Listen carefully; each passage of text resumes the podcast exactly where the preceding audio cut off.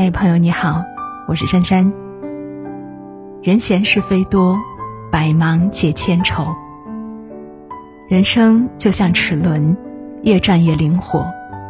长期闲置，反而会锈迹斑斑。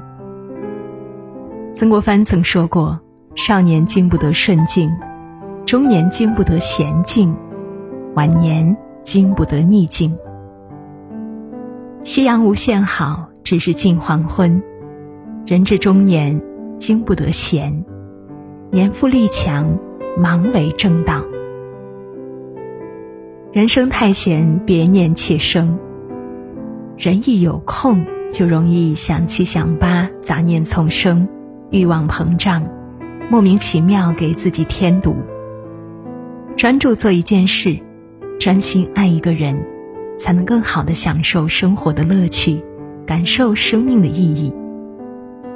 不懈怠懒惰，不自暴自弃，没有闲情去悲春伤秋，没有意志去好高骛远。心怀能量与阳光，活在当下与现实，这样的人很难无聊。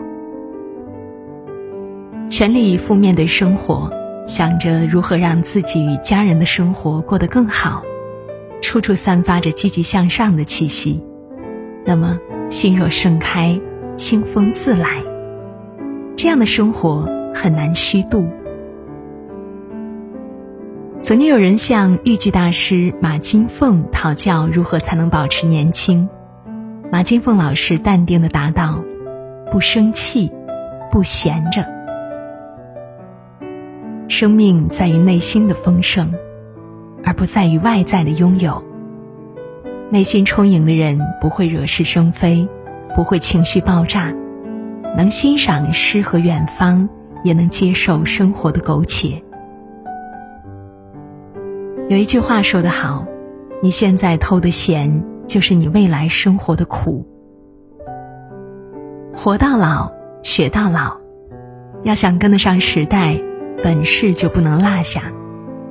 如果觉得年纪大了，学习简直是天方夜谭，那么看看他们吧。曾国藩四十岁组建湘军，五十四岁主办洋务。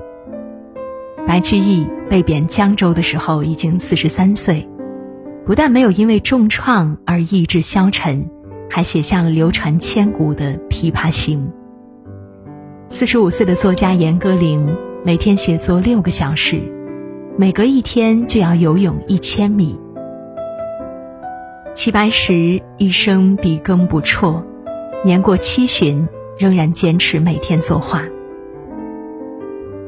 年龄。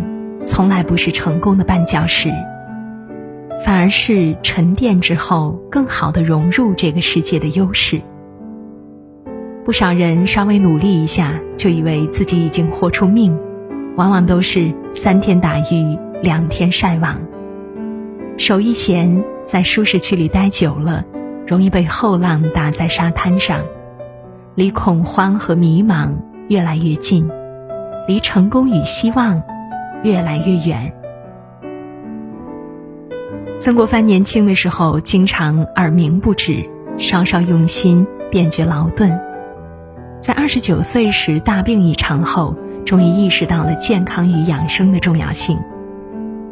不但有渊博的学识，还要有强健的体魄，一切文弱书生才能南征北战，戎马一生。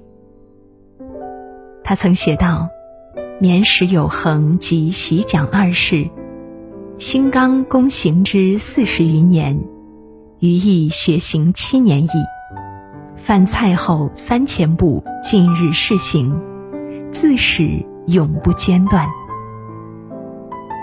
放眼当今，八十三岁的钟南山院士坚持每周跑步四次，九十岁的袁隆平院士可是不折不扣的游泳健将。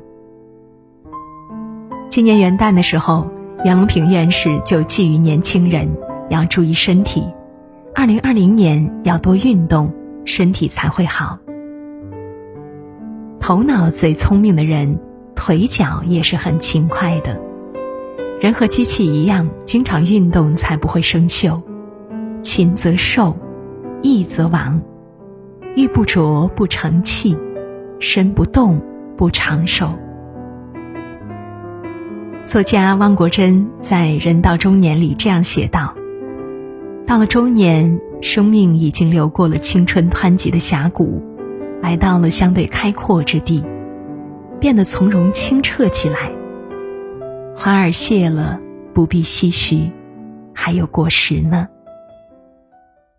人至暮年，脚步渐慢，不是随波逐流，而是内心丰盛。”不是安于现状，而是择优前进；不是大腹便便，而是老当益壮。你问风为什么拖着候鸟飞翔，却又吹得让它慌张？